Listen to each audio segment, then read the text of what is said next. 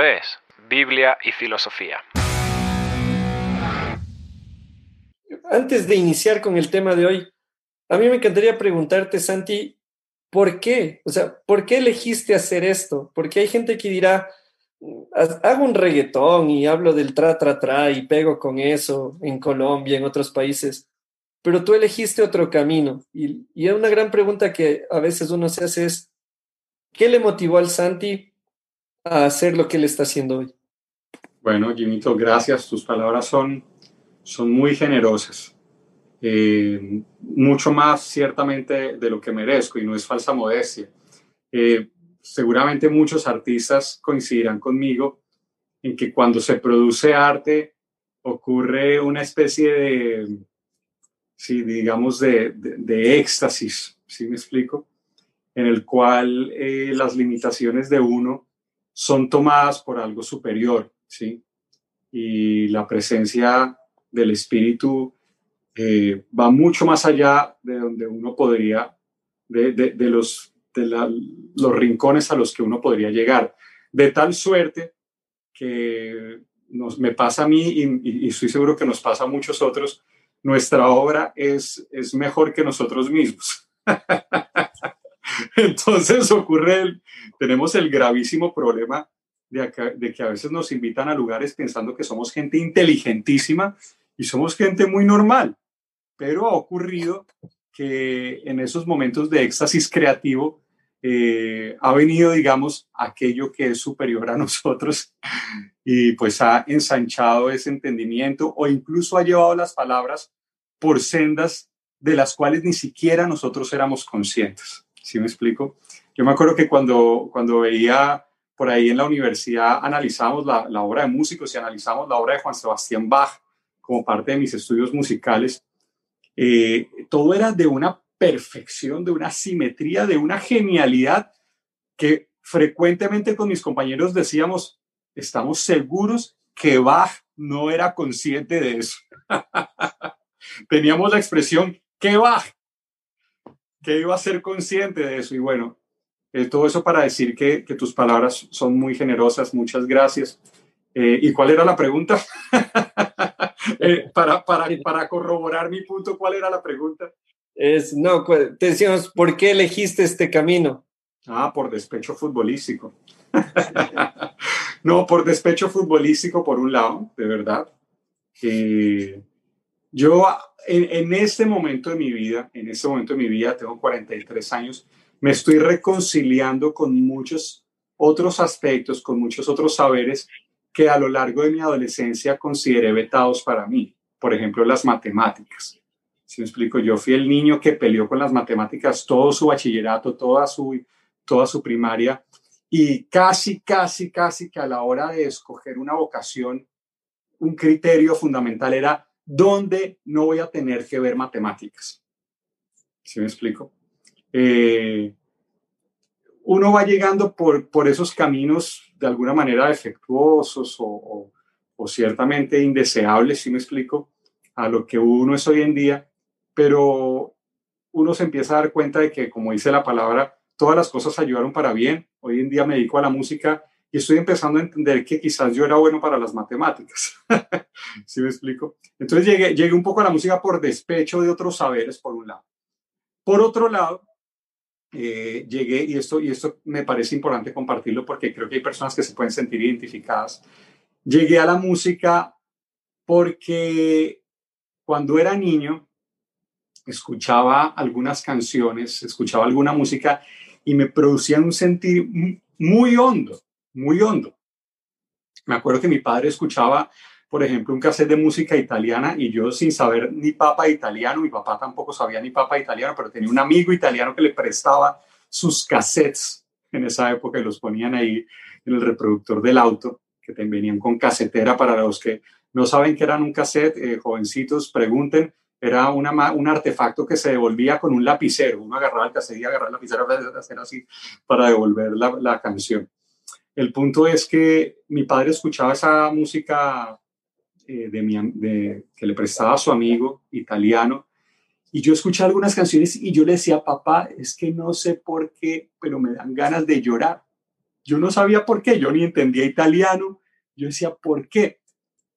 Me voy adentrando en la adolescencia, encuentro la música de otros grupos y por alguna razón escuchaba esas canciones y yo decía, ¿por qué esto me conmueve tanto? Yo no sabía música, yo no sabía que era una tónica, yo no sabía un acorde de guitarra todavía, pero yo decía, ¿por qué me conmueve tanto? Y yo siento que mi, mi desembocadura en el mundo de las artes fue tratando de producir en otros aquello que esas obras hacían resonar en mi propia vida, tratando de mover esa fibra. ¿Sí me explico? Entonces yo diría que esas dos cosas, uno, por despecho de otros saberes. Eh, y dos, por deseo de producir en otros lo que esas obras me producían. Oye, yo quiero, yo quiero decir algo, si es que puedo. Por favor. Decirte, Santi, querido, que lo logró acompañar a usted. Y, te preguntaba antes de entrar en vivo si es que te molestaría que te ponga en una misma grada junto a Axel Rose. Ustedes saben, por favor. Axel Rose es un músico que toca un grupo viejísimo que se llama Guns N' Roses. Y, es, un testimonio, voy a contar un testimonio. Eh, alguna vez, eh, una de las ocasiones en las que más he sentido la presencia del Espíritu de Dios ha sido una, cuando estaba en, el auto yéndome a otra ciudad, eh, escuchando Sweet Child of Mine entonces yo puedo afirmar, no les estoy diciendo que esto va a pasar en ustedes, puedo afirmar que el Espíritu Santo se sentó al lado mío de tal manera que yo tuve que parar el auto y postrarme donde estaba a adorarle a Dios. ¿Por qué? Porque me comenta, me eh, eh, la canción me, llegó tan profundo que me hacía eh, sentir el amor que tengo y que tiene Dios para sus hijos. Y en ese tiempo yo era padre ya y sentí ese amor para mis hijos. Y te cuento, Santiago, no porque estés acá, eh, no es una forma de, ganar rating o algo así. La segunda vez que me pasó fue con una canción tuya. Y estaba sentado aquí y loco, eh, se pone la piel de gallina. Y encontrar ese amor del Padre en la sencillez de estar sentado con tu familia, con el temor de salir afuera, me devolvió a ese momento. Entonces, quienes me han permitido llegar a ese momento han sido por compositores y músicos, Axel Rose en una determinada época de mi vida y Santiago Benavides. ¿Cómo no voy a estar eh, honrado de que estés sentado digitalmente junto a nosotros, compañero querido? oh. Gracias, qué belleza. Nunca imaginé estar sentado en tan honrosos lugares con Axel Rose. Gracias, Romelito. Me, hace muy feliz escuchar eso. Gracias. Genial. Samuel, ¿vos tienes alguna experiencia también que necesites compartir? Bueno, eh, yo aprecio muchísimo a, a Santi y tengo el privilegio de tener en mi grupo de jóvenes a un producto importado colombiano que canta las canciones de Santi. Entonces yo tengo el acento y todo para las canciones también, para, para, llorar con el acento correcto. Tú tienes, traductor, Sí, sí, entonces, esa, esa nomás es como que mi, mi, ventaja sobre Romelito, tengo, tengo eso, pero igual, súper honrado. Y, y me, me encanta el tema de hoy noche y cómo se va vinculando también con algunas de las letras que, has escrito. Entonces, yo creo que el tema de, la reforma y el trabajar la religión limpia están muy, muy ligados y creo que ah, podemos arrancar bien con eso el tema de hoy. El Samuel se, encuentra con lo sublime cuando pronuncian bien ¿no?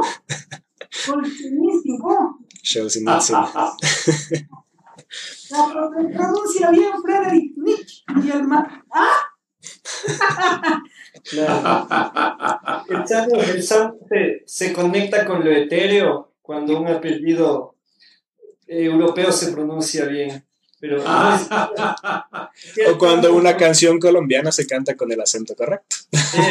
no tiene que ser, exacto. Y bueno, hoy día para quienes nos están acompañando, un abrazo inmenso a la gente que está en Facebook, para, para nuestros amigos y amigas que van a escuchar esto después en Spotify también, y que primero agradecerles porque este mes también superamos ya las mil reproducciones en Spotify, que es muy poco en, en números mundiales pero para nosotros que le hayan dado play mil veces algo que nosotros hicimos, No, algo que el. Rommel hizo es, es bastante. O sea, El Rommel son como 200 veces. A mí, a mí me da like mi mami, mi, bueno, la Ferra a veces. Y ustedes. Les quiero. Ya, y con el, con el like del Santi también tienes que contar ya de aquí en adelante. Pero hoy día queremos hablar, el tema de hoy es reforma, religión y resistencia. Alineamos estas tres eres y, y para poner un poco al tanto, estamos mañana, 31 de octubre, conmemorando un año más de la reforma protestante, esta reforma que nace, bueno, que se origina con Lutero, pero nace mucho antes con otros reformadores, con otros pensadores. Y a, a, a Lutero se le atribuye haber sido semilla, por decirlo así, de este cuestionamiento a la institución.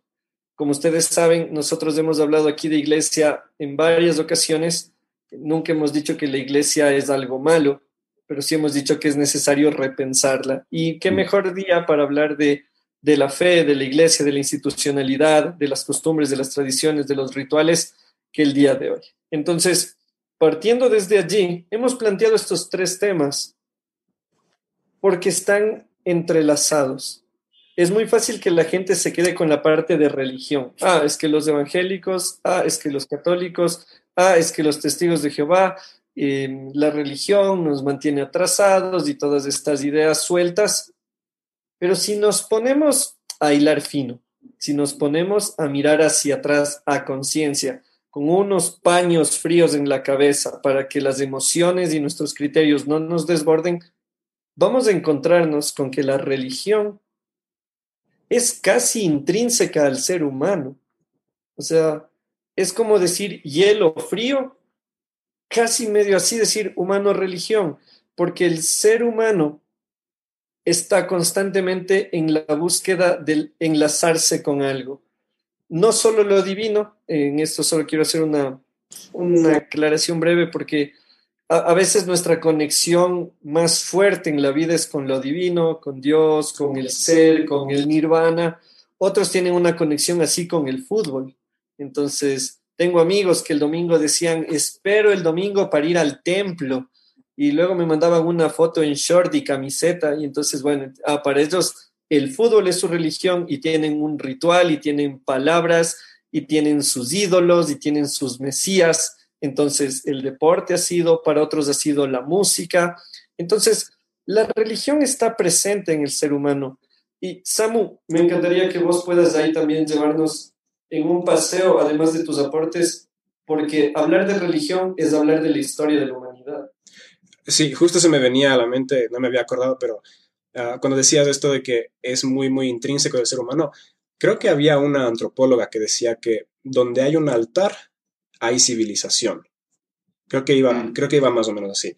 Entonces, uh, tiene que ver con esta idea de que el ser humano tiene la capacidad de sorprenderse, tiene la capacidad de reconocer lo que es admirable versus lo que es despreciable, lo que tiene aires de divino versus eh, infernal, por ponerlo de alguna forma.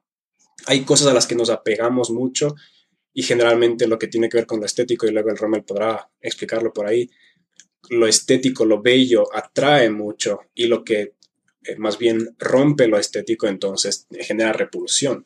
El ser humano tiene la capacidad de diferenciar estas cosas y uh, incluso desde la psicología evolutiva, esa es, ese es el análisis de cómo desarrollamos nuestra moral. Entonces, la religión va muy vinculado con qué es lo bueno, qué es lo malo, qué es lo bello, qué es lo feo, lo despreciable. Y por eso es que es de las actividades más elementales del ser humano. Y claro, nosotros como jóvenes cristianos siempre estamos acostumbrados, y, más que como jóvenes cristianos, creo que como hijos de pastores o hijos de misioneros, nuestro deporte favorito es criticar a la iglesia. Siempre ha sido y, lo hacemos quizás con algunas ventajas que otras personas que van regularmente a la iglesia no tienen porque uno, el que va a la iglesia por voluntad propia, tiene un afecto natural hacia las cosas de la iglesia, pero aquel que se le obliga a ir a la iglesia, entonces sí genera sus, sus resistencias y le comienza a encontrar el pero a todo. Entonces, hay que ver ah, cuándo estamos viendo a la religión con, con esos ojos externos y cuándo lo estamos viendo con ojos internos y obviamente qué mismo es la religión, o sea, el todo de la religión, que todo incluye. Y creo que si es que la religión se podría resumir en una sola frase, entonces no sería eso de lo que estamos hablando, porque es demasiado complejo como para simplemente sintetizarlo en una parte, en otra parte. siempre, siempre el tema de, de dónde viene religión, o sea, el, religare, o sea, religar a lo divino, religar al, ser humano hacia los dioses o al Dios. Eh, si vamos a criticar a la religión, hay que, hay que cachar que uno, siempre está esa frase eh, que, circula por ahí de que Jesús no es religión, es relación. Ah, pero eso no nos hace impermeables a la religión. Estamos, entendemos a Jesús a través de la religión. O si no, que me cuente alguien que ha conocido a Jesús sin religión alguna, o sin influencia de la religión, o sin la influencia de una sociedad influenciada por la religión.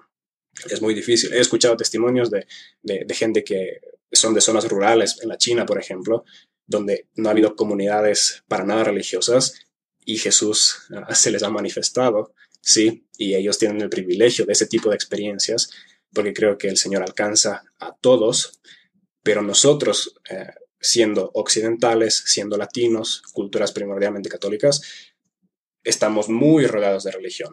Todo lo que hacemos en nuestra vida, la televisión, la radio, ah, el deporte mismo tiene estas manifestaciones religiosas católicas protestantes.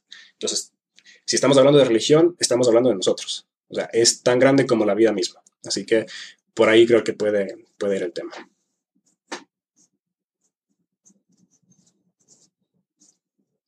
¿Cómo se conecta lo religioso con lo estético, señor Salazar? Eh, vamos planteando lo siguiente. Yo, yo pensaba que eh, Santiago iba a, tomar este punto, pero yo quisiera rescatar un par de puntos. Eh, pensar, como veníamos conversando, que la religión en cierto sentido no está mal. pero muchos de nosotros decimos, yo te digo, sinceramente y sinceramente, yo no soy religioso. ¿Por qué? Porque pienso desde mi criterio que la religión es, como dijimos, una serie de ritualidades normalizadas y autorizadas. Y entonces todo lo que no esté en, eh, eh, en, conjunción, eh, que obedezca a este tipo de normalización, está en contra, ¿no es cierto? Entonces, ya no es una religión oficial, son, son resistencias. Pienso mucho yo, yéndome hacia atrás, en Erasmo de Rotterdam. Erasmo de Rotterdam es considerado uno de los primeros eh, eh, reformadores.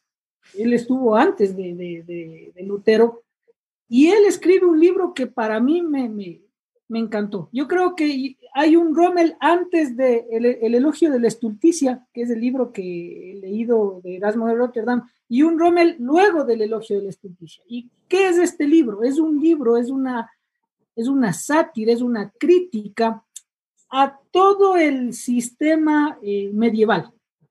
Entonces, vos ves a la estulticia, que es la que habla en primera persona, criticando a los teólogos, criticando a, los reyes, criticando a los nobles, criticando a, todo el mundo, nadie se salva. Y pienso que en ese sentido Erasmo de Rotterdam estaba teniendo una resistencia a cómo se estaba viviendo. Todos nosotros tenemos una resistencia a algo. A la iglesia institucional la tenemos. ¿Me explico? Entonces hay una resistencia y yo no quisiera jamás encasillarme en esta eh, institucionalidad, porque ya cuando una institucionalidad eh, encasilla, te anula. Y tú eres uno más que haces las cosas que están supeditadas o mandadas o ordenadas por un ente superior que no necesariamente es Dios. Eh, ojalá me esté explicando, todo acto de ritualidad es un acto de resistencia. Por eso es bello y por eso a mí me encanta, por ejemplo, la misa, la misa, eh, la misa andina. La misa del proletario, la misa que, tanto se habla en los eh, espacios católicos, sobre todo de los setentas. Entonces ahí nosotros vamos encontrando eh, realidades diferentes a las que vivimos y podemos entender cómo comprender mejor a Dios y a la persona de Jesús, caminando el realismo mágico, por ejemplo. Aquel que agarra y dice, yo encuentro a la figura de Jesús en un libro de García Márquez, para mí es alguien que tiene total atención porque es una persona que ha llegado a ese punto estético de encontrar a nuestro Salvador, que eso no, cabe duda, en algo que no estábamos viendo. Eso es lo que me pasó, por ejemplo, con Shallow Mind. ¿Cómo mm. diablos, cómo diablos encuentras a Dios en una canción rockera? Es así, teniendo tus ojos abiertos en el Salvador y en el Creador de todas las cosas. Entonces ya llego, y verás, eh, lo que vos decías, Samuelito, ya con esto cierro yo. Efesios 4, 5, 7, ¿no es cierto? Te dice, hay un solo Dios, una sola fe y un solo bautismo. Un solo Dios y Padre de todos. Ojo, quien está sobre todos nosotros, en todos y vive por medio de todos. Leí la versión nueva traducción viviente. Eso es religión en el sentido de la unión, lo que vos decías del religare. Eso me lleva siempre al centro de la comunidad. Y para mí, eso sí es religión, eso sí es religare. ¿Por qué? Porque somos parte de, una comunión. El Santi decía, ¿sabes qué? Yo creía que no era un hombre muy, muy social. Y algunos de nosotros creíamos lo mismo, tal vez no yo. Pero ahora en este tiempo de, distancia, ¿qué falta que nos hace? Ve, ¿sabes lo que más? ¿Sabes lo que más me duele a mí en esta época? es que tengo dos hijos, y perdonen si me emociono, que están aprendiendo a no abrazarse. Y esto me rompe por dentro. Porque lo más lindo de ser pan es agarrar y meterte un abrazo de esos que te deja adolorido los riñones y estar juntos. Y nuestros niños no están aprendiendo eso por temor a un virus. Me salté locos, perdón, pero ah. por ahí va. Eso nomás digo. Bueno, pero bonito lo que, lo que decía Romelito ahorita. Eh, el Señor está presente en muchas más cosas de, que, de las que imaginamos, sin duda, ¿no? Eh, me venía a mí ese texto de, de Colosenses. En Colosenses 1.17 dice, dice algo impresionante. Dice que, que Él, Jesucristo, es antes de todas las cosas y todas las cosas en Él subsisten. Sí, me, me hace acordar de una frase y bueno, eh, ahí Sami, yo, yo no sé cómo se pronuncia este nombre, ayúdame, por favor. Este jesuita Pierre Terlard de Chardin, de Chardin, supongo. Pierre Terlard de Chardin, supongo. Yo tengo una canción que dice, yo quise ser de la alta sociedad, pero no me fue muy bien con el francés en particular. A duras penas aprendí a decir soufflé y Messier me da un baguette que esté fresqué. ese, es, mi nivel de francés. Pero Telar de Chardin tenía una frase eh, muy controversial, de hecho, en su momento, y él decía, Cristo, e, él era un paleontólogo, él incluso eh, se atrevió a, a, proponer diálogos entre los evolucionistas y los creacionistas. Eh, y él, y, él, y él se le atribuye una frase que era, Cristo subyace en el corazón de cada cosa, que me recuerda a esta frase de Pablo en Colosenses, ¿no? Todas las cosas en él subsisten. Así que donde hay, donde hay creatividad, donde hay bondad, donde hay belleza, ahí está el Espíritu de Cristo. Me acuerdo también de, creo que era Francis Schaeffer, no me acuerdo si era él exactamente, que él decía, que la presencia de Dios está en toda obra que independientemente de su temática exprese bondad, verdad y belleza. Bondad, verdad y belleza. Entonces eso me parece, me parece lindo. Y ahí es curioso porque justo mañana es 31 ah, de octubre, que para los que no saben es el Día del Escudo Nacional Ecuatoriano, pero también es el Día de la Reforma y también es el Día de las Brujas. Entonces, tenemos, vamos a tener el grupo de jóvenes justo esta conversación de qué mismo es lo espiritual. O sea, ¿cómo es el mundo espiritual? ¿Cuál es el mundo espiritual real? Y ahí es donde se mezcla ya este tema de la reforma, ¿no es cierto? Porque cuando estamos hablando de religión, la mayor parte de religiones implican cosas espirituales. Y lo que está mencionando Santi va por ese lado. O sea, el Espíritu de Cristo, el Espíritu de Dios, se manifiesta donde está el carácter de Dios. O sea, eso es la parte espiritual. Eso es lo que conecta al, reino de los cielos con, la tierra. Ahí, está básicamente ese espacio donde se une el, reino de los cielos y el Señor habitando en nosotros y Jesús como el templo y todo eso que está mezclado. Entonces, muchas veces queremos pensar que lo espiritual son solamente los platos volando ahí en la cocina a la medianoche o el Rommel apareciéndose en tus pesadillas, pero lo espiritual también viene con eh, la intencionalidad de las cosas. O sea, el espíritu de las cosas es la motivación con la que se las hace.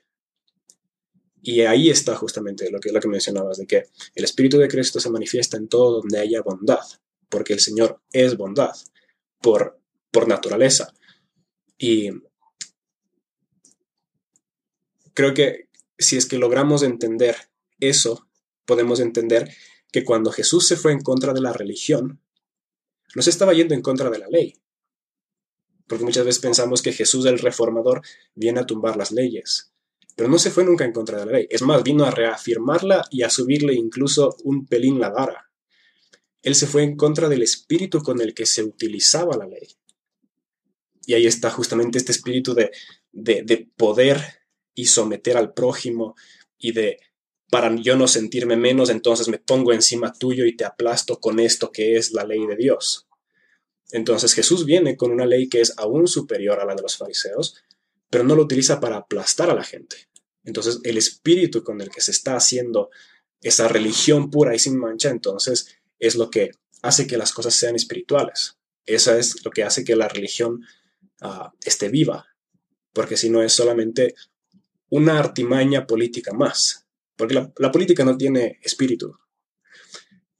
Al no está viva, tiene espíritu, tiene un espíritu diferente, pero no está viva de la misma forma en la que está viva la ley de Dios. Entonces, ahí es donde eh, podemos ver a un Jesús que reforma, no tumbando la legislación religiosa, sino eh, dándole el espíritu correcto que es el espíritu de Dios y, que es más difícil cumplir, ¿no? Porque, o sea, podrías cumplir la ley tranquilamente siendo una persona moral, pero eso no te pide Dios, Jesús. Te dice, como vos decías, te sube la barda, qué sé yo, unos dos metros más. Y entonces eso es lo complicado. Qué chévere esa parte, querido Samu. Y esa es la parte de los reformadores. Todos los reformadores, decía, eh, ¿cómo es?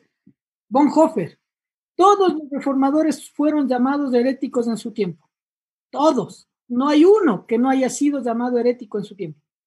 Pero sin embargo, los que se quedan ahí con la iglesia, que es la amada del Señor, son los que trascienden. El tema iglesia lo podemos criticar, pero tenemos que amarlo. Y eso es lo que nos enseña Jesucristo. ¿Qué tal? O sea, dice, no he venido a romper la ley, he venido a agregarte cinco palmos más de, de, estándar. Y hacia allá tenemos que ir. Y decíamos alguna vez ya, el tema de criticar eh, con amor a la iglesia es morir por, por, por, esas personas que conforman la iglesia. Y eso es lo, lindo. Ahí viene. No alcanzas a leer bien Juan 3.16 si no leíste primera de Juan 3.16. Haga el sonido de, de, de batería. Pero dejémosle hablar al Jimmy que está ahí, yo no sé, se pone el... ¿Qué pasa, Jim? Yo, estoy escuchando, loco. Ya saben que yo aquí me conecto y oigo y, aprendo. De hecho, eh, o sea, estaba pensando en cómo ustedes estaban conectando las dos cosas, lo que se hablaba de la religión, lo que se hablaba de la reforma. Y, y, lo que me parece también fascinante, y es una de las palabras que, o sea, si algún día me hago otro tatuaje, capaz y me tatuaría resistencia, porque, eh, Yo, yo, a diferencia del Rommel, yo sí creo ser religioso y sí creo ser parte de una religión. Entendiendo religión como estructura, porque tengo mis dogmas, el, el Samu sabe decir, ¿no? No somos tan conservadores como pensamos, pero no somos tampoco tan, liberales como creen que somos. libadores iba a decir, loco, pero no. Qué bueno que no lo dijiste.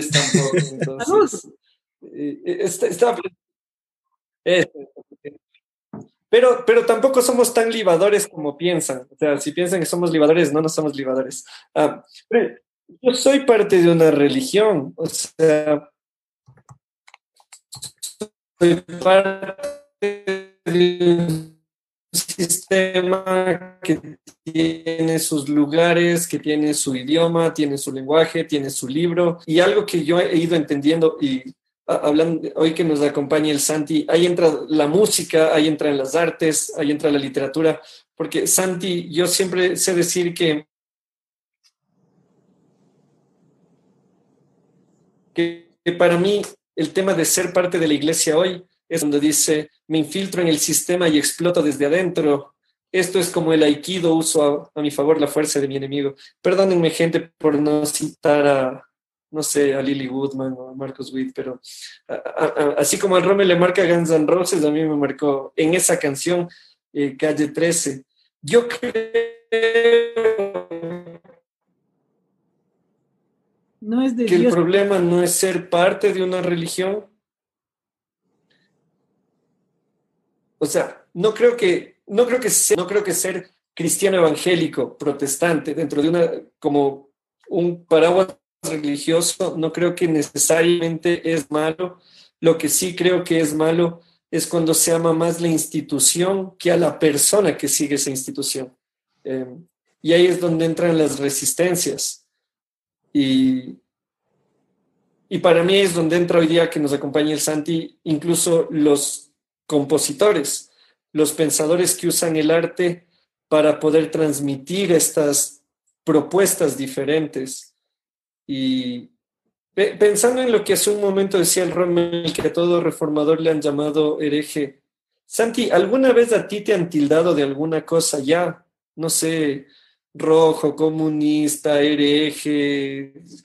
O sea, ¿has tenido ya el honor de ser criticado por tu propuesta? Justamente, justamente hoy hablaba, justamente hoy hablaba con un amigo y le decía que creo que todavía me hace falta ser más osado porque no, no he recibido las palizas mediáticas que reciben personas a las que admiro mucho, ¿sí? Entonces, quizás me hace falta ser un poco menos políticamente correcto a veces. Pero sí, sin duda también me he encontrado con personas, que, con personas que no aprueban lo, lo, lo que hacemos, eh, lo cual es perfectamente comprensible y perfectamente respetable. Una vez estamos eh, en, en un país del sur y alguien alguien, terminado el concierto, alguien pasó a decir, bueno, ¿quieren otra canción? y entonces en la primera banca había un señor mayor que gritó, no, no, no. estaba, estaba desesperado el pobre señor. Em, también una vez en Venezuela me acuerdo que al final, al finalizar un concierto se me acercó una hermana a decir que más bien deberíamos utilizar estos talentos para la gloria de Dios en vez de usarlos como para hacer una especie de, stand-up comedy, sobre todo en ese momento de, del ministerio, digamos, eh, las presentaciones eran muy humorísticas. Eh, todas esas son cosas que, con las que hemos aprendido un poco a, dialogar. Yo personalmente no las descarto, yo creo que esas críticas tienen su valor. Yo veo que ahora, últimamente, no se me da la impresión de que algunos algunos líderes cristianos que son criticados en las plataformas sociales, en las redes sociales. Últimamente noto como una tendencia, y, no quiero señalar a nadie en particular, pero una tendencia a responderle rudamente a esas personas. ¿sí? Eh, lo respeto y yo creo que también hay momentos para decir, para decir, ya dejen de fregar y búsquense una vida y si no les gusta el perfil, búsquense otro. creo que también, eh, yo, yo en mi caso, por mi temperamento no soy así, por mi temperamento no soy así. Entonces, yo, yo no me sentiría bien contestándole a una persona de esa manera. Eh, todas esas críticas, digamos, me, me, me hicieron pensar, eh, algunas son valiosas, otras sencillamente hay que descartarlas, ¿no? Pero, pero bueno, eh, sí, sí yo más que decir que me han dicho hereje o no, lo que sí he sentido es que algo del mensaje o de la estética que hacemos nos ha dejado por fuera del mercado. Eso sí lo he sentido. ¿sí? Eh, y bueno, bueno, ¿qué le vamos a hacer? No vamos a decir, ay, mercado del demonio. No vamos a decir tampoco eso, tampoco. No tiene sentido ponerse a pelear con eso. Yo he escuchado una historia que no me consta que sea verdadera, pero tiene toda la pinta de que sí. Y es que Juan Luis Guerra, eh, cuando empezó a hacer sus merengues y sus composiciones y toda la cosa, llevaba sus discos a las emisoras de merengue en la isla, en República Dominicana, y todo el mundo le decía, oiga, pero es que ese no es el merengue clásico, así que eso está condenado a fracasar. Y que el pobre Juan Luis, viendo que le rechazaban su música, no tuvo más alternativa, tenía solamente dos alternativas o busca la manera de difundir por su propia cuenta su música o se pliega a la estética dominante, ¿cierto? Eh, así que mm, dice la historia que Juan Luis entonces se vio forzado a comprar o a improvisar algún tipo de emisora, me imagino que en el comienzo muy casera o alguna cosa así, ¿sí me explico? Y que ahí empezó el fenómeno que ha llegado a ser Juan Luis Guerra, ¿sí? Un músico pues de, de reconocimiento global, ¿cierto? Eh, yo siento que eh, el, el, del mercado sí hemos quedado un poco marginados, pero curiosamente eh, creo que recorrer ese camino un poquito más largo nos ha dado también un lugar, nos ha dado también un lugar, así que, que estoy contento de eso. Ayer justamente lanzamos un disco, lanzamos Canta Palabra y me conmueve ver cómo eh, hay un grupo de personas eh, que, que, nos está escuchando, para quien sus, las canciones son especiales y eso me produce mucha gratitud. Hay una frase de un famoso, un famoso pro, eh, promotor musical, no me acuerdo, no me acuerdo cuál era su nombre, pero la escuché alguna vez por ahí en alguna conferencia que decía que para salir adelante solo se necesitan mil fans verdaderos. si, alguien tenía mil fans verdaderos, ese artista ya iba para adelante. Entonces, eh, yo creo que vamos en el camino a conseguir ese, ese grupo de hermanos y hermanas. Yo no lo veo ni siquiera como fans. A mí la sola, yo me, me tardé años en decir, nos vemos en mi fanpage. A mí eso me parecía tan antipático y tan raro, ¿sí me explico? No, pues nos encontramos con los amigos. ¿Cómo voy a decir yo, no, aquí el Romelito y el Sammy y el Jimmy son mis fans? Eso define la relación es que, que tenemos. ¿no? Nosotros, bueno, gracias me honra el corazón, pero, pero lo que me encanta es que somos amigos, ¿sí me explico? Lo que me encanta es que somos amigos. Entonces, para responder tu pregunta, para no irnos demasiado lejos de la pregunta que nos lanzó por este camino, no, no he recibido las palizas mediáticas, no me han tildado de hereje ni nada de ese tipo de cosas, lo cual quizás es señal de que debo ser un poco más atrevido y más arriesgado y menos políticamente correcto. Sí hemos sentido eh, la, la, fuerza eh, eh, centrífuga del mercado que nos lanza un poco hacia afuera, pero por la gracia de Dios aparece una audiencia y esa audiencia eh, ha sido muy generosa y a través de su voz a voz y de su cariño, más que del hecho de ser fans, ¿sí? Eh, gracias a esa audiencia, este ministerio sigue abriéndose paso, así que sea la oportunidad de dar gracias a todos ellos. Y. Ahora, San, Santi, en, en, esta misma onda, porque lo que tú acabas de mencionar, sin duda alguna describe a mucha de la gente que nos está acompañando hoy a través del Facebook y a quienes van a oír esto después en el podcast, es el hecho de que ser resistencia, primero no es malo, hay, hay, que hay que limpiarle un poco la reputación a la resistencia, porque ser resistencia, creo, ser resistencia no es estar en contra de todo. Probablemente ser resistencia resistencia no siempre es de estar en contra de algo, sino que a veces ser resistencia es de estar a favor de. Claro. Hay un discurso, ¿cuál, qué, ¿cuáles son esas palabras que usa el Rommel? Hegemónico. Entonces, hay un discurso hegemónico insta, instalado. ¿Ese, ¿En qué idioma es? Ese es en, en academiñol. Ese es el que el Rommel se sabe. No, no, el Rommel habla bien, es por molestarle nomás. Eh, pero hay, hay un discurso instalado y a veces quienes presentan resistencia, las personas que están llamadas o tienen este corazón y cabeza hacia ser reformistas, um, no, no, no es que siempre se paran y dicen, ah, yo estoy en contra de esto. Es más bien el estar a favor de algo diferente lo que les lleva a una propuesta diferente. Y tú mencionabas, Santi, ahí la resistencia, ser resistencia implica un precio. Porque, porque siempre, va, siempre va a ser más fácil ir con todos los peces en el río en la misma línea. Pero uh -huh. ser resistencia implica un precio. En el caso tuyo, tú lo hablas desde lo estético, desde la producción musical. Todos sabemos, mucho más fácil que tú les pongas a tus músicos, vamos a hacer un reggaetón bien chévere, vamos a llamar tres feats con tres cristianos que estén súper posicionados, no hagamos letras muy largas, hagamos un par de versos, Jesús, Jesús, tra, tra, chimpum, listo, algo que pegue, busquémonos un, alguien que haga beats en el computador y listo. Y entonces Santiago eh, en todas las marquesinas y en todos los perfiles, pero se sacrifica el contenido.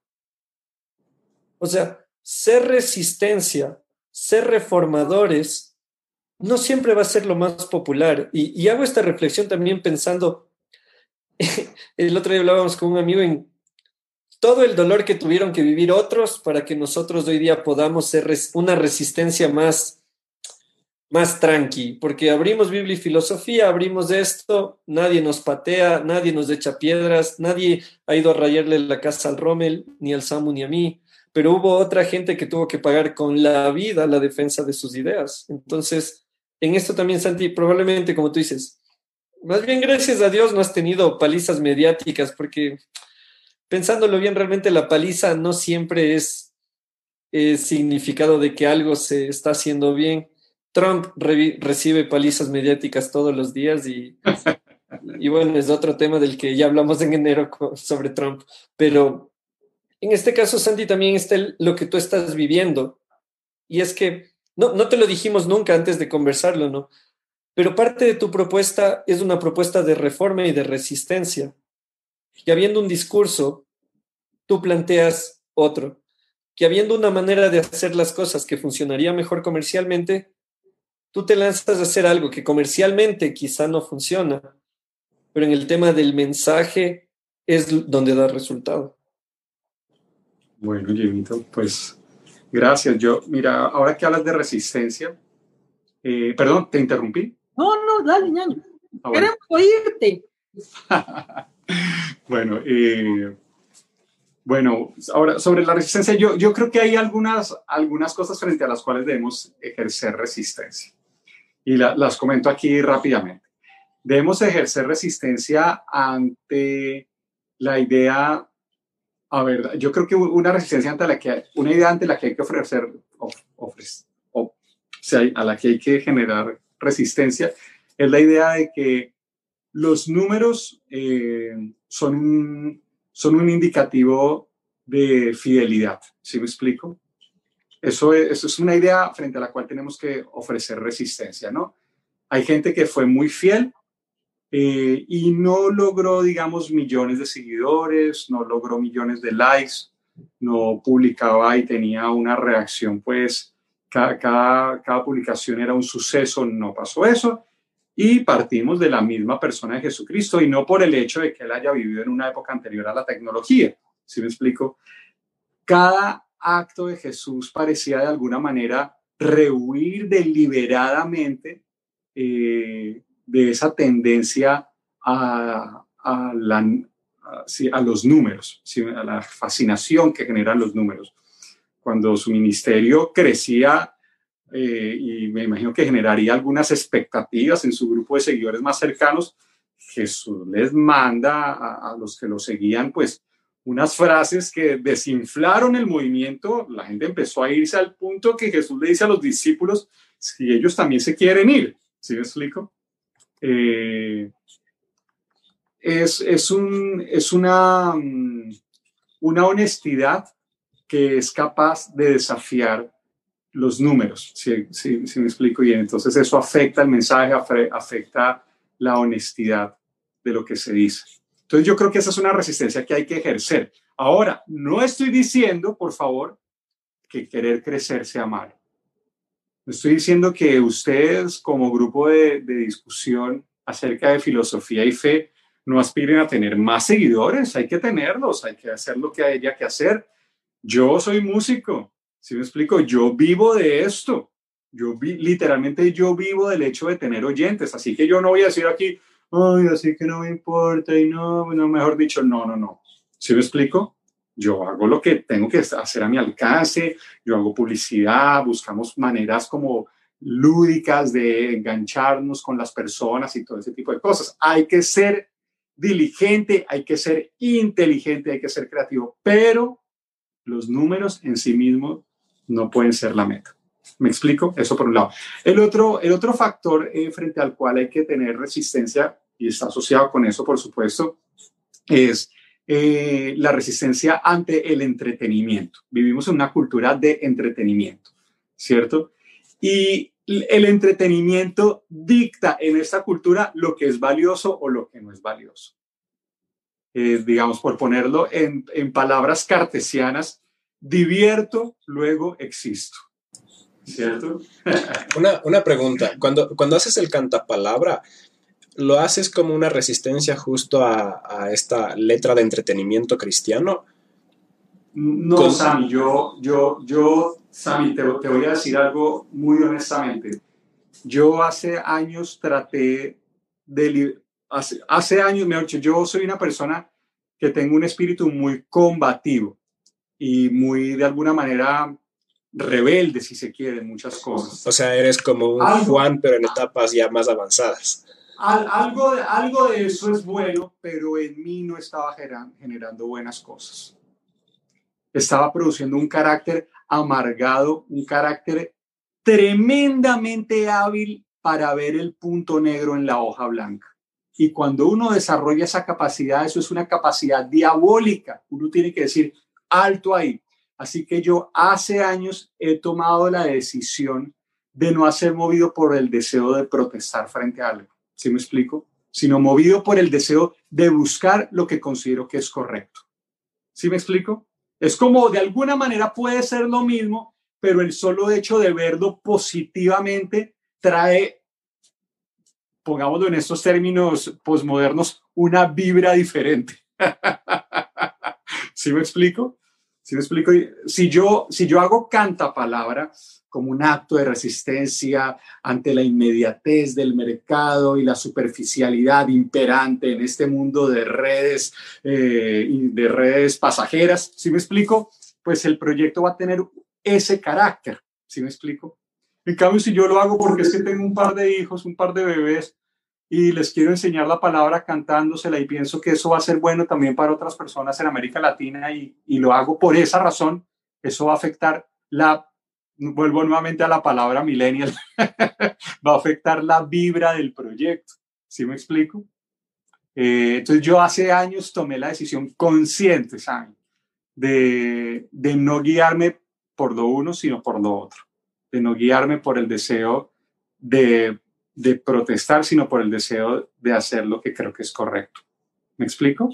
No estoy diciendo que esté mal protestar, yo creo que hay realidades frente a las cuales hay que alzar la voz, ¿cierto? Eso sí lo estoy eso no, no estoy diciendo que esté mal.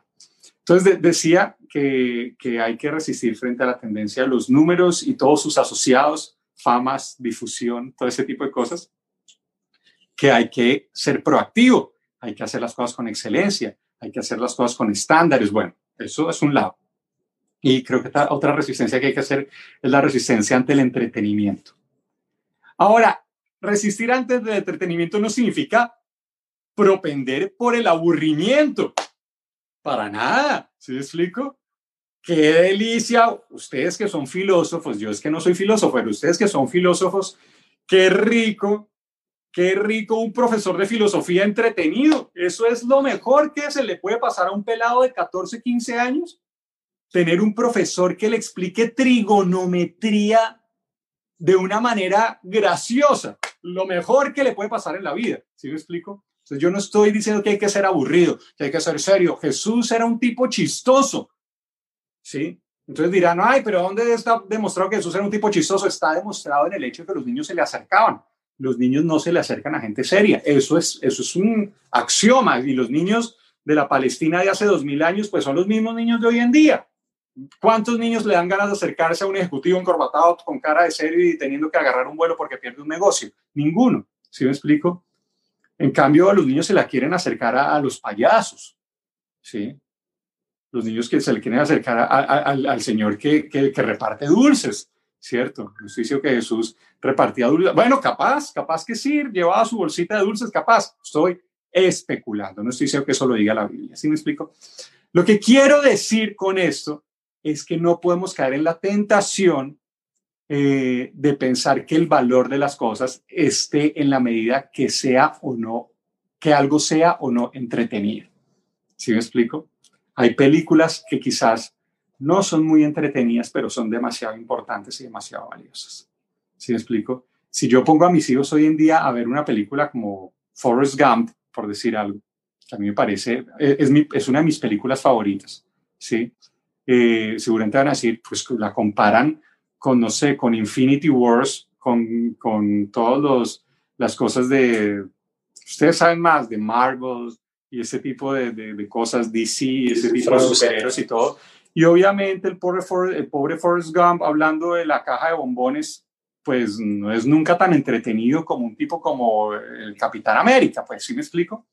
Sin embargo, es valioso lo que dice. Entonces, yo creo que esas dos resistencias son importantes frente a los números y frente al dictado del entretenimiento en cuanto al valor de las cosas. Perdón que me senté en la palabra, disculpen. Voy a, yo, yo, tengo algo. ¿Qué con los que no somos músicos, ni somos filósofos, ni sabemos trigonometría? Hay algo. ¿Saben qué, qué es resistencia? Y ahí va el primer antonomasia, compañeros. ¡Taratatán! ¿Saben qué es resistencia por antonomasia? La fe. La fe es resistencia. Y la fe no empieza en sentires. La fe no es ansiedad. La ansiedad sientes porque va a pasar algo, o tal vez nunca pase. La fe, y esto me tocó predicar el domingo, empieza por la razón, por tener la certeza y por saber que algo va a pasar. Saber, no sentir. ¿Y sabes qué pasa después de saber y sentir? Una acción. Por fe caminó Enoch de, de, con bien delante de Dios. Por fe Noé armó una, un arca que ni sabía que era un arca, ni sabía que había lluvia. Por fe Sara creyó, etcétera, etcétera, etcétera. Y ahí es donde el trabajo de Santiago es lo que nos llama, porque hacer algo con amor, algo sublime, algo que, que tenga elementos que nos deben a, niveles de éxtasis, de, de, relación con Dios, es lo estético. Mm, hace, hace, dos días conversaba con la Isabelita, con mi Chávez, ¿no? Y la Chávez me decía, papi, ¿será que los perritos se gustan? ¿Será que los perritos están caminando por la calle y ven en otro lado de la vereda a otro perrito y, dicen, ¡ay, qué lindo perrito! y se enamoran? Yo le decía, no, mi Chabelita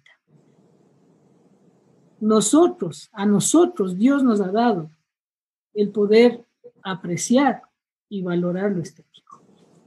Y así como nos ha dado el poder de comunicarnos con palabras bellas, nos ha dado el poder de relacionarnos en lo estético. Y lo estético es lo que te une también a otras personas.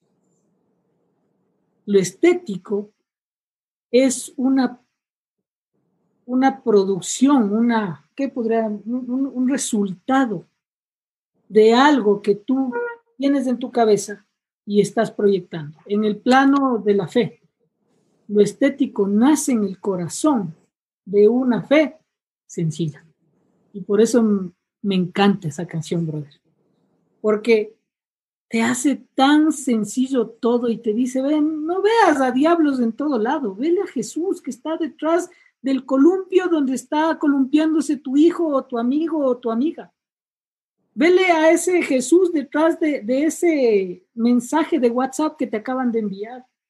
Vele a Jesús en las letras, en, en los types de una amiga que te acaba de saludar desde Honduras y a quien quieres muchísimo. Eso es lo estético. Y lo estético, al ser parte de ese proceso, es resistencia. Yo creo, te soy sincero, que el tema de un reggaetón lascivo que ofende no es estético. Puedo estar equivocado, porque lo estético ofrece resistencia. Y la fe, compas queridos, es resistencia y es reforma. reforma. Casi digo reformación. ¡Ah! Pongan, pongan la niña de mis ojos, o, que el, el, Santi saque la guitarra y ponga una de esas. No, de ley, el Santi ya en un momento va a acompañarnos con sus canciones también, pero para, para ir cerrando también este tiempo de conversación, hay varias cosas que siempre vamos desprendiendo, vamos pensándolas y, Santi mencionó algo clave que era el tema de lo entretenido. Y ahí es también donde va a entrar el desafío de poder pensar la iglesia, que tanto decimos que necesita una reforma, tantas veces que hablamos de la religión y que decimos que la religión no debería ser, sino debería ser la relación. Pero dentro de todo esto, estaba pensando en lo que hablaba el Santi del entretenimiento y, pensaba en lo que el Samu decía hace un rato, de que tenemos cualquier cantidad de críticos de iglesia, entre los cuales yo durante muchos años he sido parte también. Em, últimamente es que en algún punto no cambié mi mensaje, sino que Dios cambió mi pensamiento en el hecho de entender, hay cosas que cambiar, sin duda alguna, pero antes de cambiar lo de otros, hay que cambiar lo de uno antes de quitar la viga del, del otro, hay que sacarse la docena de troncos del ojo de uno. O sea, el reformar la fe no empieza, no, no la fe, el reformar nuestra religión, el reformar la iglesia que somos, no empieza por cambiar pastores. Y eso es algo que tenemos que recordarlo siempre. Conectando con varias de estas cosas, es muy fácil decir, la iglesia está mal, es que los pastores, la iglesia está mal, es que los músicos, la iglesia está mal, es que las editoriales. Y, con el Samo hemos hablado de esto también, ¿no? La calidad del creyente es la que determina la calidad de la iglesia, porque la iglesia no es un ente que nos norma a todos, somos nosotros los que terminamos reproduciendo cualquier cantidad de acciones y de normas y de reglas que luego empiezan a regir sobre otros. Entonces, es un ejercicio medio, medio extraño porque es un ente vivo que se va alimentando de nosotros y ahí es donde entran varios desafíos. Uno de ellos lo, acaba de mencionar el, el Santi y creo que tenemos que todos tomarlo en cuenta, resistirnos ante el entretenimiento, porque si estamos cayendo en un estilo de iglesia o un estilo de vivir la fe en el cual todo depende del éxtasis, todo depende de la emoción, todo depende de si me siento bien, eh, retomando quizá épocas anteriores, ¿no? Si es que llegué y lloré, si es que llegué y me movieron las emociones, o el lado contrario, digamos que el un lado es la parte emocional en la que si lloré, si me caí, si me moví, si me conmoviste, pero está también el otro lado, el que quiere alejarse completamente de las emociones y en cambio acudir solo al concepto, como si ser cristiano es memorizar un texto, como si ser cristiano es saberse las cinco solas de la fe, pero no llevarlas en el día a día con uno, como si ser cristiano, como si ser creyente implica saber diferenciar entre milenialista, si me falta alguno me avisan, ¿no? pero es milenialista, amilenialista, postmilenialista, saberte todas las escatologías, saber la teología sistemática, saber qué dijeron, no sé, Juan Calvino y qué dijo Arminio, y, y, pensamos que es todo lo contrario, las emociones es el dominio del concepto, pero eso no, no es completamente el ser creyente, ni el vivir un cristianismo, ni el proponer una reforma, no es te traigo acá, ni te traigo acá. Y, y Samu, vos en eso Ah, mientras hablábamos antes de iniciar, hablabas de Santiago, porque al que se pregunta y dice, pero entonces hacia dónde mismo deberíamos ir? Santiago tiene ya una propuesta y estamos hablando siglo I. O sea, no, no, no es que Santiago se topó con, no, no se topó con Miguel Núñez, Dante Gebel, Cash Luna y John MacArthur y dijo, ah, les voy a evaluar estos cuatro. No, no, no. Santiago ya se encuentra con una realidad en el siglo I de la iglesia pocas décadas de que Jesús se fue y ya empezamos a deformar el plan. Pero Santiago, así como dice el Santi Benavides, el apóstol, el apóstol Santiago, más allá de solo criticar y decir, ah, esto está mal, esto está mal, esto está mal, esto está mal, el apóstol Santiago dice, esta es la propuesta. Y ahí vos, vos, Samu, en la carta de Santiago, ¿qué propuesta encuentras que sería base o parte de la reforma que como creyentes estamos pidiendo y estamos tratando de vivir.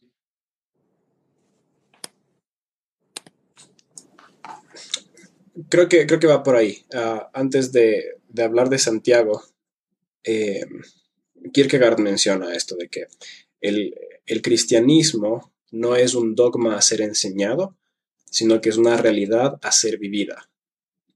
Y creo que ahí tiene ventaja Jesús sobre muchos de los maestros moralistas que enseñan reglas. Porque Jesús, aparte de las reglas, enseñaba conceptos muy elevados y luego los encarnaba. O sea, decir que no hay mayor amor que este que aquel que da la vida por sus amigos y luego dar la vida por sus amigos, le pone por encima de los demás ah, reformadores de sofá, por así decirlo, de aquellos que hablan de aquellos que dicen cosas pero que poco peso tienen sus palabras. Entonces, claro, de ahí está el hermano de, Santiago, de Jesús, que eh, pone en palabras muy prácticas esto de, ok, entonces, no solamente cuál es el dogma, sino cuál es esta realidad a ser vivida. Y, ahí está justamente mi pasaje favorito, que es la de Santiago 1.27, y que ah, dice de que la religión pura y sin mancha es eh, ayudar a las viudas, ayudar a los huérfanos y no contaminarse con la suciedad del mundo. Un versículo y con eso tienes el resto de tu vida para ponerte de reformador. Mm. Y no hay más. O sea, uh, Vici dice que cualquier torpe puede agrandar las cosas y hacerlo más complejo, pero solamente el que realmente sabe puede simplificarlo. O sea, lo, sofisticado, lo sofisticado es lo sencillo. Y Jesús tiene la capacidad de ah, hacer cosas que son extremadamente complejas, porque de todo lo que habla Calvino, de todo lo que habla San Agustín y todos estos eh, enormes teólogos, esas mega ideas, Jesús las comunica a, a los niños, las comunica a las señoras, y hace extremadamente sencillo lo súper complejo, justamente porque él no solamente sabe de lo que habla, sino que es lo que habla. O sea, hay una esencia que sale en las palabras, pero también en las acciones. Y, creo que eh, la misma crítica que hacía Kierkegaard era, tenemos mucha cristiandad, poco cristianismo. Y la cristiandad es justamente la que se mezcla con eh, con, la política, es la que se mezcla con el estatus. Y ahí es cuando se vuelven complejas las cosas. Ah, y Jesús tuvo la capacidad de, resumir toda la ley y los profetas a lo mega sencillo. Amarás al Señor tu Dios sobre todas las cosas, con toda tu mente, con todo tu corazón, con toda tu alma, con todas tus fuerzas, y a tu prójimo como a ti mismo. Y ya está. Esa es la religión. Esa es la cosa que tú puedes practicar religiosamente sin ofender a Dios. Eso es lo que tú puedes practicar uh, casi mecánicamente y no estás errando, porque muy difícil es hacerlo bueno, entonces a veces basta con solamente dejar de hacer lo malo, pero para hacer esto, esto bueno hay que entender eh, con qué intención. Y por eso es que también gusta el cristianismo de una forma diferente a la moralidad, porque más aprendemos, y Jesús no era un mega predicador, no era un virtuoso de las palabras, por más que hablaba muy bien, no se extendía horas de horas dando clases como Pablo y sus séquitos que terminaban cayendo de los segundos pisos, sino que más era el peso de lo que hacía. Y por eso es que mucho de los evangelios es lo que Jesús hacía. Y lo que podemos aprender de Jesús es muchas veces interpretar sus actos, la motivación de las cosas que hacía. Lo que hizo Santiago ahorita mismo. Sabemos que Jesús era una persona de buen humor, no era un político serio, por, la, por el efecto que causaba en los niños. Cosa que no necesariamente podríamos decir de Mahoma. era un poco diferente. Así que uh, creo yo que hay, hay momentos claves en la historia donde eh, este espíritu que mora en todos nosotros, que es un espíritu dado por Dios, conecta con eh, algo que está bien articulado, algo que está bien, bien expresado, no de forma compleja. En el momento que le agregas complejidad, se pierde. Ya, ya, no, es, ya no es popular. Y a pesar de que discutimos de que no, los números no son necesariamente buenos indicadores, sí hay que tener en cuenta de que el cristianismo crece y sigue creciendo y ahorita es que un tercio del planeta, porque algo hay ahí que es suficientemente sencillo pero suficientemente real como para que valga la pena mantenerlo a flote. O sea, no es solamente religión. Religiones inventadas hay varias religiones que conectan con estos aspectos de la, de la realidad, también hay muchas, pero el cristianismo tiene algunas cosas extras um, y entre ellas está la sencillez. Y por más que tenemos 1500 páginas de, de texto canónico, por así decirlo, he aquí la ley de los profetas. Ama a Dios y ama al prójimo. Y ya está. He ahí la religión que todos nosotros podemos practicar y no preocuparnos. Yo cuando aprendí eh, que el sermón del monte es lo que Dios quiere para mi vida y que literalmente luego puedo hacer lo que quiera, entonces uh, me sentí libre. Por, por, primera vez, como hijo de pastor, por primera vez me sentí libre porque sentí que, ok, si cumplo con esto, literalmente eh, la gente no, no importa que me critique, porque seré perfecto delante de Dios. Ahora bien, 10 años después me doy cuenta de que no ha sido tan sencillo aplicar lo que, lo que está en el Sermón del Monte, no, pero Pero he ahí la religión, la religión que podemos practicar y amar. Ah, porque también la religión, así como la resistencia, la religión está muy, muy manchada y lamentablemente es más popular ahora ser antirreligión que religioso. Pero hay esas perlas milenarias en la religión, en nuestra religión, que vale la pena conservar. Y, claro, muchas veces uh, es bacán tirarse de, de inteligente criticando a los religiosos como irracionales. Pero si es que hay algo que lleva dos milenios funcionando, quizás nuestro concepto de racional no sea el correcto. Ama, ama, y haz lo que quieres. San, ¿cómo es? Samuelín de, de adelante. Eso es lo que San Agustín ama y haz lo que quieres, no significa tener un amor así, ya habíamos conversado de esto, sino que vos decías, o sea, cumple el gran mandamiento con sus dos pequeños incisos, ¿no? Ama al Señor tu Dios, al prójimo, y aquí el tercero, como a ti mismo, que nuevamente, si uno no sabe amarse, ¿cómo va a amar al otro? O sea, si no aprendiste a amarte vos mismo, no pienses que vas a amar al que está al lado tuyo. ¿Viste? Entonces es integral el Señor, no es holístico. Jimbo, despierte, compañero.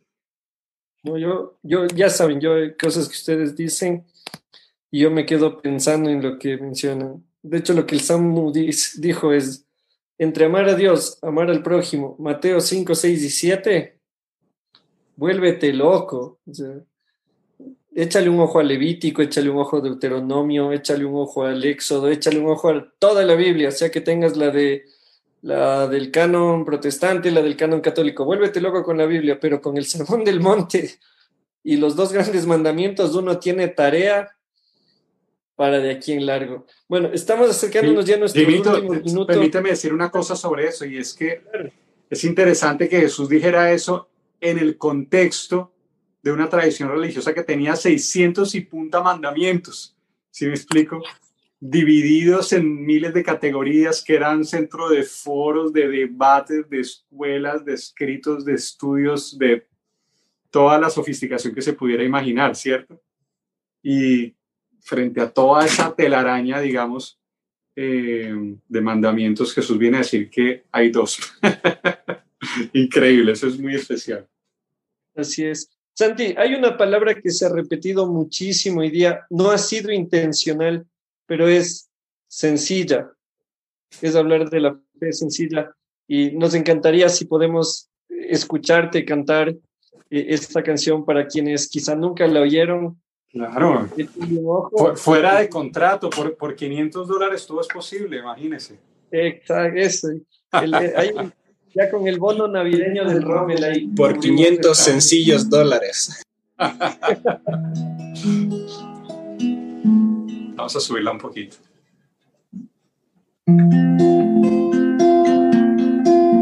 Dame una fe sencilla, como risa de niños cuando juegan, como gota de rocío que se rueda como cruz de rústica madera. Dame una fe sencilla que se siente a la mesa de los pobres, que se alegre de alegrar sus corazones y que llore también con sus dolores. Una así parece a ti. Sencilla como fue a la tierra tu venida, como fueron tus historias campesinas, como fue tu hogar en Palestina.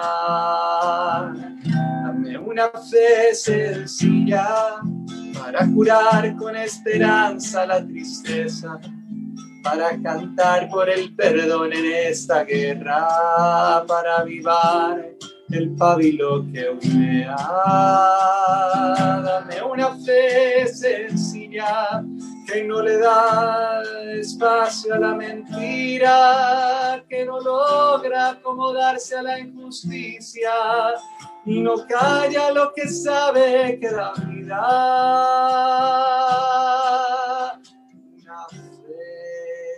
Así parecida a ti, sencilla como fue a la tierra tu venida, como fueron tus historias campesinas cómo fue tu hogar en Palestina.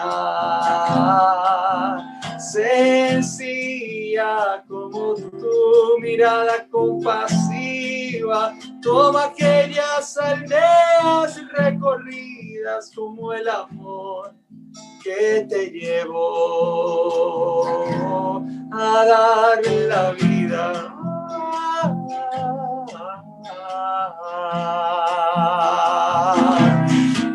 a dar la vida.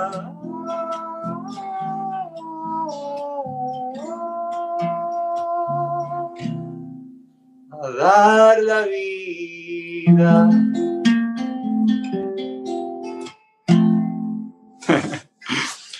Ve, sabes que mientras cantaba, se me ocurrió cantar una canción a propósito de la resistencia. Entonces vamos, voy a cantar una canción, es muy cortita, a ver si me acuerdo de la, de la letra.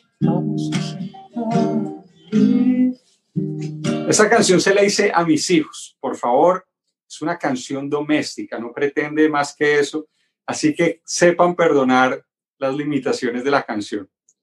Eh, No es una oda al aburrimiento. Aquí cuando aparece la palabra aburridos, aburrirnos, por favor, como no tengo las manos, no voy, como tengo las manos tocando guitarra, no voy a poder hacer las comillas, pero sepan de antemano que cuando dice aburrirnos, vamos a ponerle comillas a ese aburrirnos. Bueno. Ahí te hacemos coros. Dice, vamos a hacer un plan genial, algo salido de lo normal, algo loco en este tiempo, totalmente original, algo que muy pocos hoy se atreven a imaginar y será fantástico. Así digan que es lunático. A las comillas.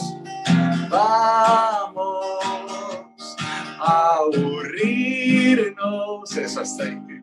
¿Quién ha dicho que tenemos todo el tiempo que estar entretenidos? Vamos. Comillas otra vez. Hacer nada para que hagas ahí. Algo el alma que entre tanta conexión desconectada se la pasa. ¿Y qué sería de este mundo si el señor Isaac Newton no repara en la manzana por mirar una pantalla? Si Van Gogh hubiera sido ocupado ejecutivo, si Jesús ni media hora al desierto hubiera ido Tú no sabes cuánto bien te va a hacer el no pasar tan bien. Vamos, ahí va. Hasta ahí.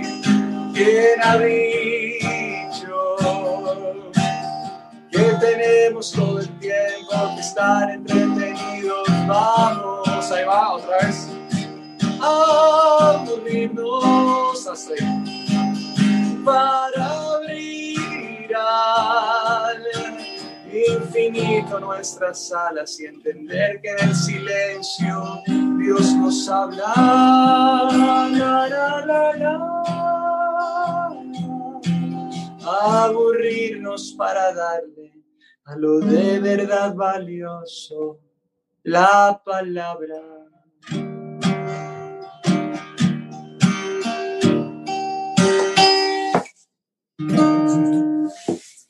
Genial, Santi. Parte quizá de esa reforma que se propone, quizá tenga que ver con aburrirnos un poco, ¿no? Con aburrirnos un poco y sí, sí. Encontrar, la encontrar la diversión en cosas que nuestra cultura hoy en día considera aburridas. Leer no es para nada aburrido, pero en nuestra cultura es aburrido. Ver un atardecer no es aburrido, pero en nuestra cultura eso es aburridísimo. ¿Sí me explico? Así es, es verdad. Y eh, Sandy, nos encantaría eh, poder escuchar una canción más contigo. Sabemos que allá ya es más tarde también. Santi está conectado desde Canadá para la gente que no lo sabe, porque Santi es colombiano, pero dice que le aburría el calor, que, que le cansaba la eterna primavera, entonces eligió ponerle, cambiarle el termostato a la vida. Uy, no, no, no, no me hables de eso que ya Hoy, hoy por primera vez, hoy entramos en el primer bajo cero del año. Hoy ya en este momento eh, al exterior tenemos un grado bajo cero. Y, y lo, lo, lo, terrorífico de eso es saber que espera, nos esperan cinco meses. Así, que no volveremos a ver. Solo cinco meses. solo, cinco, meses. Sí, sí, sí. Los, los meses de enero y febrero son los meses de enero y febrero pueden ser particularmente duros en ese sentido. ¿Pero qué decías, Jimito? ¿Qué decías? Sí, ¿Qué, canción quisieras compartirnos hoy? O sea, porque no, no quiero preguntar en Facebook porque la gente se va a volver loca y, te van a pedir todos los discos en los comentarios. Entonces, pero si, si, tú eligieras un par de canciones para compartirlas con nosotros hoy, ¿qué canciones quisieras compartirnos hoy aquí? Eh, a ver. ¿Qué canción? Pensando en la resistencia. Bueno, hablemos un poquito de la resistencia ante la seriedad de lo religioso. Esa es otra resistencia a la que tenemos que, que otra resistencia que tenemos que ejercer. La resistencia a volvernos gente demasiado seria, demasiado acartonada, demasiado institucionalizada. Esta canción eh, no es que hable de eso en, en, el sentido, como decía ahorita, frontal de atacarlo, pero me parece que tiene un desenfado que habla, no sé, sobre la personalidad de Dios, por así decirlo. Si, puede, si, se me, si se me concede decir semejante atrevimiento. Dice, está inspirada en un chiste malo. Eh, alguien preguntó si sabían por qué se ríen los ángeles. ¿Alguien sabe la respuesta? A ver, Sammy, por la gracia de Dios, es chiste malo y además yo soy pésimo cuenta chistes, pero bueno. Una vez escuché un chiste por ahí que más o menos decía que porque los ángeles en el cielo todo el tiempo sonreían y como si fuera un asunto menor sin gran importancia ni repercusión, la respuesta era que por la gracia de Dios no tengo ni idea quién se lo inventó, quién se lo inventó, más sin darse cuenta al clavo le dio. La verdad es que no solo los ángeles son los que se alegran mirando a Dios. Todo lo que se ríe, se ríe por esa misma razón. Tu cara, los las flores, el río, la calle empedrada, el sol amarillo, la osa mayor, el oso, el osito se ríen por algo que hizo. Y mi idea, quién se lo inventó, quién se lo inventó, más sin darse cuenta, al clavo le dio. Y qué misterioso y qué ironía, que son sus heridas la materia prima de la dicha, que si existe risa es porque en la cruz entregó la vida, agua de la roca, jugo de alegría extraído de la muerte misma para que los ángeles sepan de risa, para que se rían los que no reían. No tengo ni idea quién se lo inventó, quién se lo inventó, más sin darse cuenta, al cabo le dio. Y no sé qué grado de educación tendrá, pero el tipo genio resultó, no tengo ni idea. Quién se lo inventó, quién se lo inventó, pero qué teológico le salió el humor.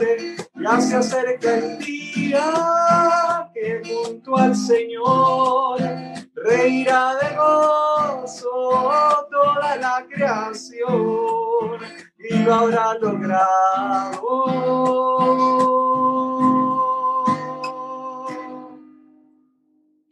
La gracia de Dios.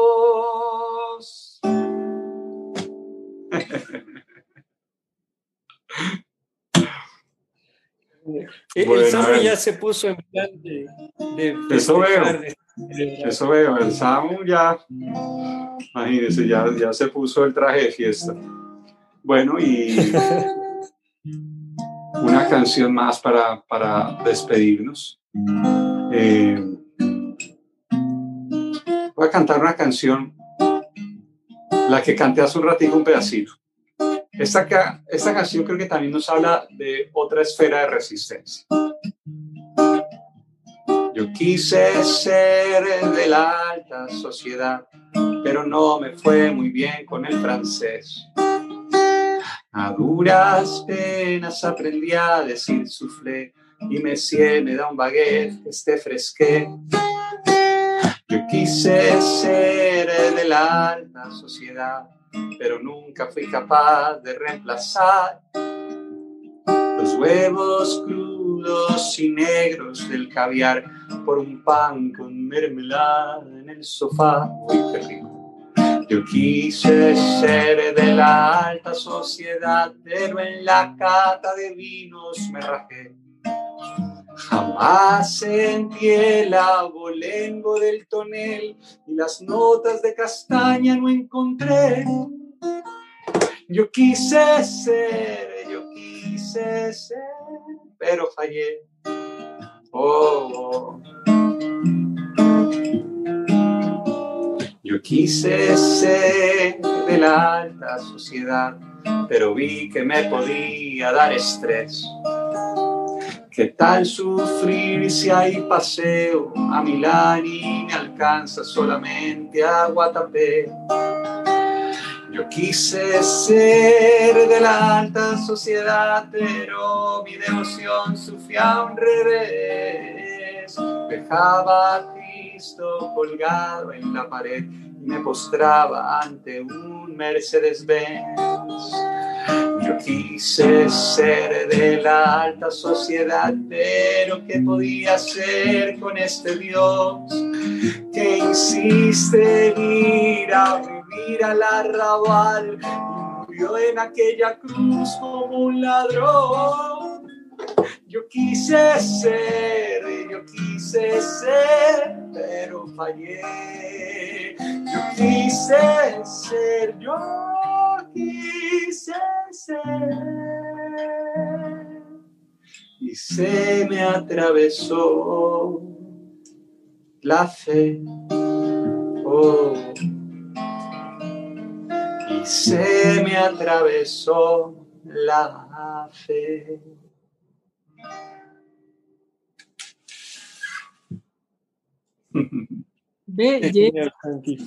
Gracias por, por este tiempo que has compartido con nosotros, por tus ideas, por tus canciones, por todo lo que has aportado para nosotros hoy día en esta conversación.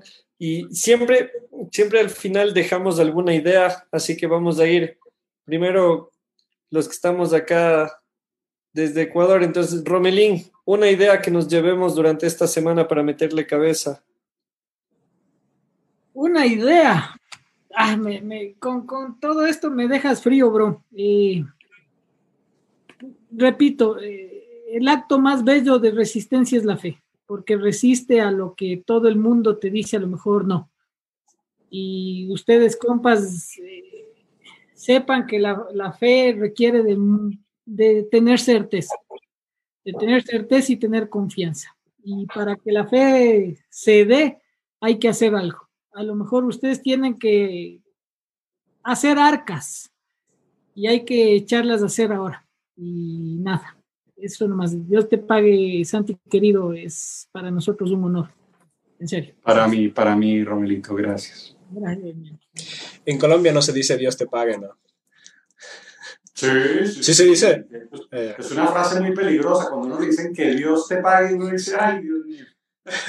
sí, yo estaba pensando en esos 500 dólares que, que Dios te pague nomás. Para, ver si muchas, muchas gracias por el trabajo, mi Dios le pague, ay, Dios mío. Sí, eh, nada, yo también solo quería decir que devolvamos lo espiritual a la religión. La religión por sí misma no tiene nada malo. Ah, solamente es la forma en la que se hace religión y la mejor religión es tener la esencia, la naturaleza de Jesús.